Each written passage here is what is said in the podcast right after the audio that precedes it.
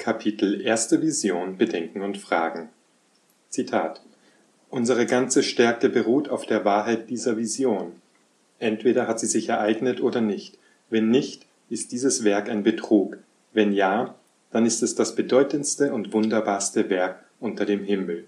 Gordon B. Hinckley in Die wunderbare Grundlage des Glaubens. Erstens. Es gibt zumindest vier verschiedene Versionen der ersten Vision von Joseph Smith.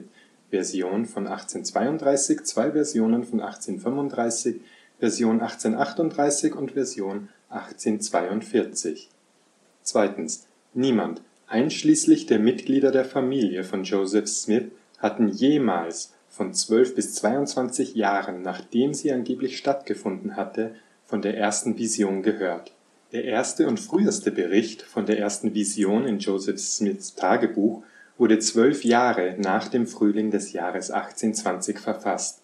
Es gibt absolut keine Aufzeichnung vor dem Jahr 1832. In der Version von 1832 sagte Joseph Smith, dass er schon vor seinem Gebet gewusst habe, dass es keine wahre und lebendige Religion nach dem Muster der Kirche, die Christus im Neuen Testament gegründet habe, gebe. Sein Hauptgrund für sein Gebet war es, um Vergebung seiner Sünden zu bitten. In der offiziellen 1838er Version sagte Joseph, der Grund, warum ich den Herrn befragen wollte, war der, dass ich wissen wollte, welche von allen Glaubensgemeinschaften Recht hätte, damit ich wisse, welcher ich mich anschließen sollte. Das widerspricht exakt der 1832er Version der ersten Vision. Andere Probleme die Daten, sein Alter, in der Version von 1832 sagt Joseph, er sei 15 Jahre alt gewesen, als er die Vision 1821 hatte, und in anderen Versionen war er 14 Jahre alt und hatte die Vision 1820. Der Grund oder das Motiv für sein Ersuchen göttlicher Hilfe, Bibelstudium und Schuldgefühle, eine Erweckungsbewegung wissen zu wollen, welcher Kirche er sich anschließen soll, unterscheiden sich in den verschiedenen Berichten wer ihm erscheint. Ein Geist, ein Engel, zwei Engel, Jesus, viele Engel, der Vater und der Sohn sind völlig durcheinander. Der historische Bericht zeigt, dass es 1820 in Palmyra keine Erweckungsbewegung gab. Es gab eine im Jahr 1817 und es gab eine im Jahr 1824. Die Aufzeichnungen seines Bruders William Smith und seiner Mutter Lucy Mack Smith belegen beide, dass die Familie sich nach Alwins Tod im November 1823 der Presbyterianischen Kirche anschlossen, obwohl Joseph Smith in der offiziellen 1838er Version behauptet, dass sie im Jahr 1820 Mitglieder wurden, drei Jahre vor Alvin Smiths Tod. Warum hatte Joseph einen trinitarischen Glauben an Gott, wie zuvor im Buch Mormon beschrieben, wenn er klar mit eigenen Augen gesehen hatte, dass der Vater und der Sohn getrennte und körperliche Wesen sind, wie in der offiziellen ersten Vision beschrieben. Wie bei der Geschichte mit dem Stein im Hut wusste ich nicht, dass es verschiedene Versionen der ersten Vision gibt. Ich kannte die Widersprüche nicht und wusste auch nicht, dass die Mitglieder von einer ersten Vision erst 22 Jahre, nachdem sie angeblich geschah, erfuhren. Im Missionsfeld wusste ich nichts von diesen Lücken in der Kirchengeschichte, weil mir im Missionarstrainingszentrum nicht beigebracht wurde, wie ich diese Fakten Untersuchern der Kirche vermitteln soll. Es folgt eine bildliche Gegenüberstellung der verschiedenen Visionen und deren Inhalte. Kapitel Buch Abraham Bedenken und Fragen Trotz der Behauptung Joseph Smith, dass diese Schrift von Abraham von seiner eigenen Hand auf Papyrus geschrieben sei, haben die Wissenschaftler die das Originalpapyrus, das Joseph Smith übersetzt hat, auf das erste Jahrhundert nach Christus datiert, fast 2000 Jahre nachdem Abraham es hätte schreiben können. Ägyptologen haben herausgefunden, dass das Quellenmaterial für das Buch Abraham nichts weiter ist als ein gewöhnlicher heidnischer Grabtext für einen verstorbenen Mann des ersten Jahrhunderts namens Hor mit anderen Worten, das Buch ist eine gewöhnliche Atmungserlaubnis, die die Ägypter mit ihren Toten beerdigten. Das Dokument hat absolut nichts mit Abraham oder sonst einer Sache zu tun, die Joseph mit dem Buch Abraham in Verbindung brachte. Faksimile 1 Unten links sieht man den wiederentdeckten Papyrus und was von Joseph Smith und Mitwirkenden eingezeichnet wurde. Rechts sieht man die finale Version, die auch im Buch Abraham zu finden ist. Im Folgenden sieht man, wie Faksimile 1 gemäß Erkenntnissen der Ägyptologie und vergleichbaren Funden aus Ägypten wirklich hätte aussehen sollen. Es folgt eine Gegenüberstellung von Joseph Smiths Übersetzung von Faksimile 1 mit der Interpretation von Ägyptologen bzw. moderner Ägyptologie. Figur 3 sollte Anubis, der schakalköpfige ägyptische Gott der Totenriten sein, nicht ein Mensch. Die folgenden Bilder, aufgefunden an anderen Teilen Ägyptens, zeigen ähnliche Grabszenen. Der schakalköpfige Totengott Anubis ist in jeder Grabszene zu finden. Faksimile 2 Das folgende ist eine Gegenüberstellung von Joseph Smiths Übersetzung von Faksimile 2 mit der Interpretation von Ägyptologen bzw. moderner Ägyptologie. Auch hier weicht jede Beschreibung von Joseph Smith von den heutigen Erkenntnissen ab eine der beunruhigendsten Fakten, die ich entdeckte, war Figur Nummer 7. Joseph Smith sagte, dies stelle Gott dar, wie er auf seinem Thron sitzt. Es handelt sich eigentlich um Min, den heidnischen Gott der Fruchtbarkeit und Fortpflanzung. Min sitzt auf seinem Thron mit einem erregierten Penis in der Figur sichtbar. Mit anderen Worten, Joseph Smith behauptet, dass diese Figur mit dem erregierten Penis der himmlische Vater sei, wie er auf seinem Thron sitzt. Faksimile 3 Das folgende ist eine Gegenüberstellung dessen, was Joseph Smith in Faksimile 3 übersetzt hat, mit dem, was es gemäß Ägyptologen bzw. moderner Ägyptologie wirklich heißt. Ägyptologen sagen, dass Joseph Smiths Übersetzung der Papyri und Faksimiles nur Kauderwelsch sind und absolut nichts mit dem zu tun haben, was die Papyri und Faksimiles eigentlich sind und was sie eigentlich bedeuten. Nichts in den Faksimiles ist korrekt in Bezug auf das, was Joseph Smith behauptete. In Faksimile 1 die Namen sind falsch. Die Abraham-Szene ist falsch. Er benennt Götter, die weder Teil des ägyptischen Glaubens sind noch irgendeiner anderen Mythologie der Glaubensrichtung. In Faksimile 2 Joseph übersetzte die Namen von elf Figuren auf dem Faksimile. Keiner der Namen ist korrekt, weil keiner dieser Götter überhaupt in der ägyptischen Religion oder irgendeiner aufgezeichneten Mythologie existiert, und Joseph identifiziert jeden Gott in diesem Faksimile falsch. Faksimile 3 Joseph fehlidentifiziert den ägyptischen Gott Osiris als Abraham, fehlidentifiziert den ägyptischen Gott Isis als den Pharao, fehlidentifiziert den ägyptischen Gott Maat als den Prinzen des Pharaos, fehlidentifiziert den ägyptischen Gott Anubis als einen Sklaven, fehlidentifiziert den toten Hor als einen Diener. Joseph fehlidentifiziert zweimal eine Frau als einen Mann. Das Buch Abraham lehrt eine newtonische Sicht des Universums, dessen newtonische Konzepte und Modelle wurden durch die Einsteinsche Physik widerlegt. Was wir in Abraham 3 und den offiziellen Schriften der HLT-Kirche finden, steht für ein newtonisches Weltkonzept, die ptolemäische Kosmologie der katholischen Kirche wurde durch das kopernikanische und newtonische Weltbild ersetzt, genauso wie die newtonische Sicht durch Einsteins Forschung des zweiten Jahrhunderts in Zweifel kam. Keith Norman, ein HLT-Gelehrter, hat geschrieben, dass die Kirche nicht länger vorgeben kann, dass es keinen Konflikt gebe. Norman führt weiter aus Wissenschaftliche Kosmologie fing an, einen Riesenschritt nach vorne zu machen, als die mormonische Lehre sich festigte. Die von Einstein angeführte Revolution in der Physikwissenschaft des 20. Jahrhunderts entthronte die newtonische Physik als Erklärung für die Funktionsweise des Universums. Die Relativitätstheorie und Quantenmechanik in Verbindung mit Fortschritten in der Astronomie haben ein sehr anderes Bild davon gezeigt, wie das Universum begann wie es funktioniert und strukturiert ist, sowie die Beschaffenheit von Materie und Energie. Diese neue wissenschaftliche Kosmologie stellt den mormonischen Erklärungsansatz des Universums ernsthaft in Frage. Viele der astronomischen und kosmologischen Ideen, die in Joseph Smiths Umgebung und im Buch Abraham gefunden werden, sind aus der Mode und manche dieser newtonischen Ideen sind wissenschaftliche Relikte. Neue Hinweise belegen, dass das Buch Abraham Ideen aus Joseph Smiths Zeit aufnahm, anstelle solcher aus einer antiken Welt. Aus Grant Palmer, An Insider's View of Mormon Origins, Seite 25.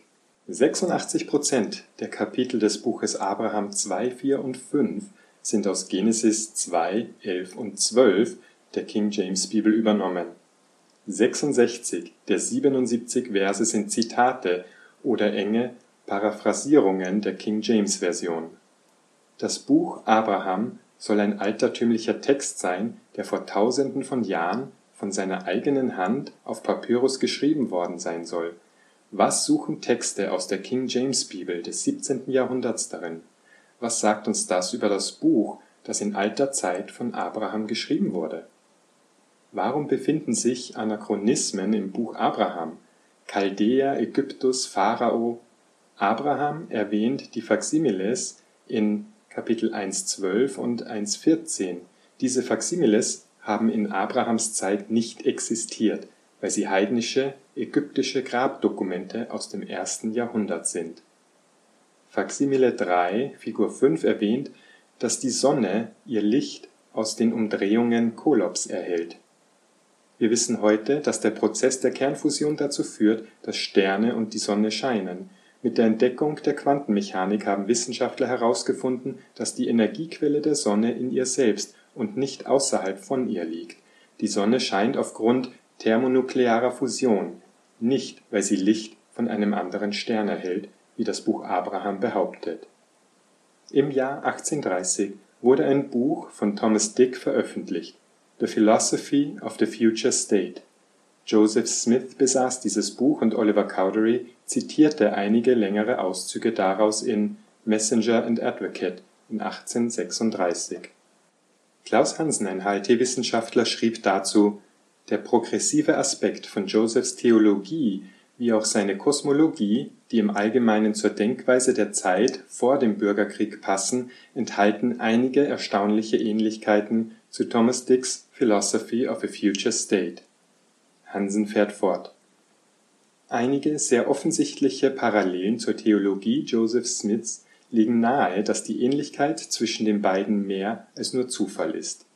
Dicks langes Buch, eine ambitionierte Abhandlung über Astronomie und Metaphysik, führte die Idee ein, dass Materie ewig und unzerstörbar sei und widersprach der Idee einer Schöpfung ex nihilo ein großer Teil des Buches handelt von der Unendlichkeit des Universums, die aus unzählbaren Sternen bestünde, welche unermessliche Distanzen voneinander entfernt seien.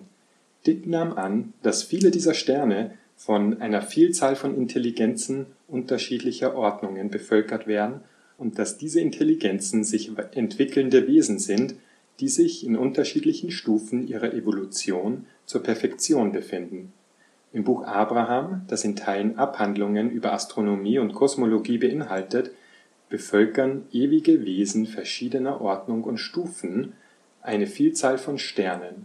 Auch dort werden diese Intelligenzen genannt.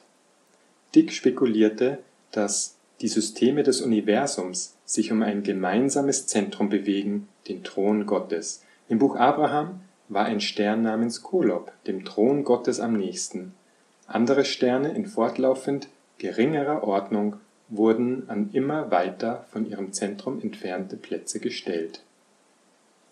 In einem BBC-Interview aus dem Jahre 2012 wurde Elder Jeffrey R. Holland hinsichtlich des Problems mit der Übereinstimmung zwischen Papyri und Buch Abraham befragt.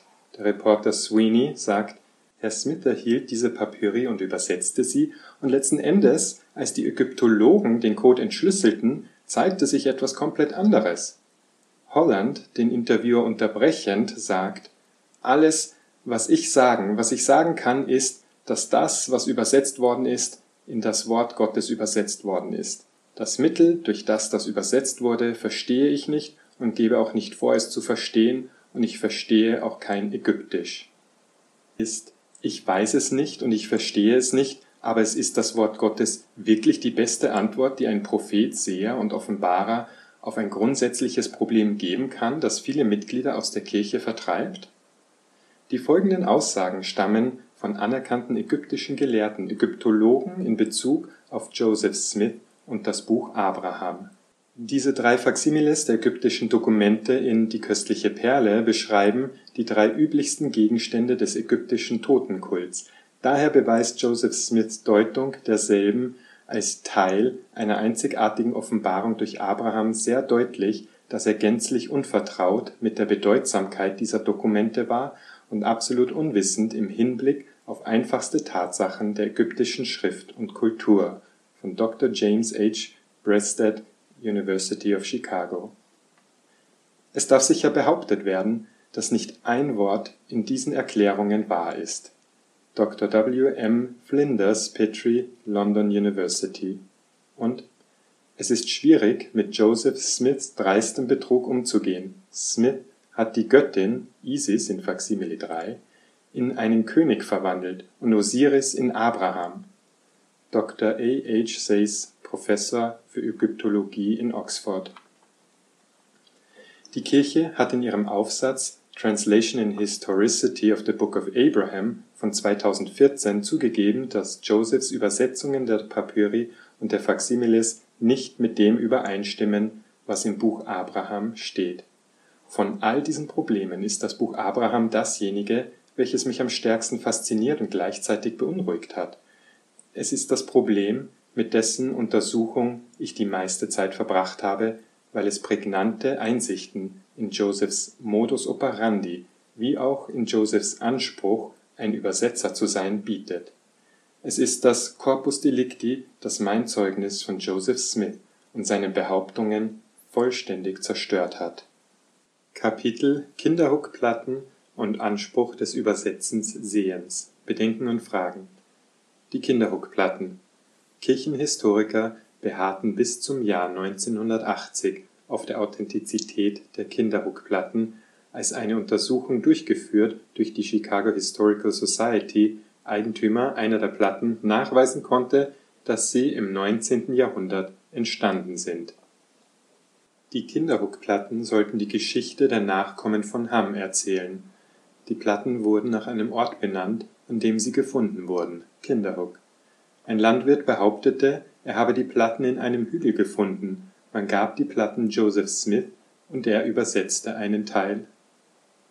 Joseph Smith sagt ich füge Faksimiles von den sechs Messingplatten ein, die in der Nähe von Kinderhook gefunden wurden. Ich habe einen Teil von ihnen übersetzt und ich finde, sie enthalten die Geschichte der Person, bei der sie gefunden wurden. Er war ein Nachkomme Hams, durch die Lenden Pharaos König von Ägypten, und dass er sein Königreich durch den Herrscher des Himmels und der Erde empfing. Die Platten entpuppten sich als Fälschung, Metallurgische Tests offenbarten, dass die Platten aus dem 19. Jahrhundert stammten. Auch wurde ein Ätzprozess des 19. Jahrhunderts verwendet. Im August 1981 gab das HLT Ensign Magazin zu, die Joseph Smith vorgelegten Kinderhook-Platten sind scheinbar eine Fälschung aus dem 19. Jahrhundert. Joseph Smith konnte Betrug nicht erkennen. HLT-Kirche gibt nun zu, es wäre eine Fälschung. Was sagt uns das über Joseph Smith Fähigkeiten zu übersetzen. Zum Buch Abraham.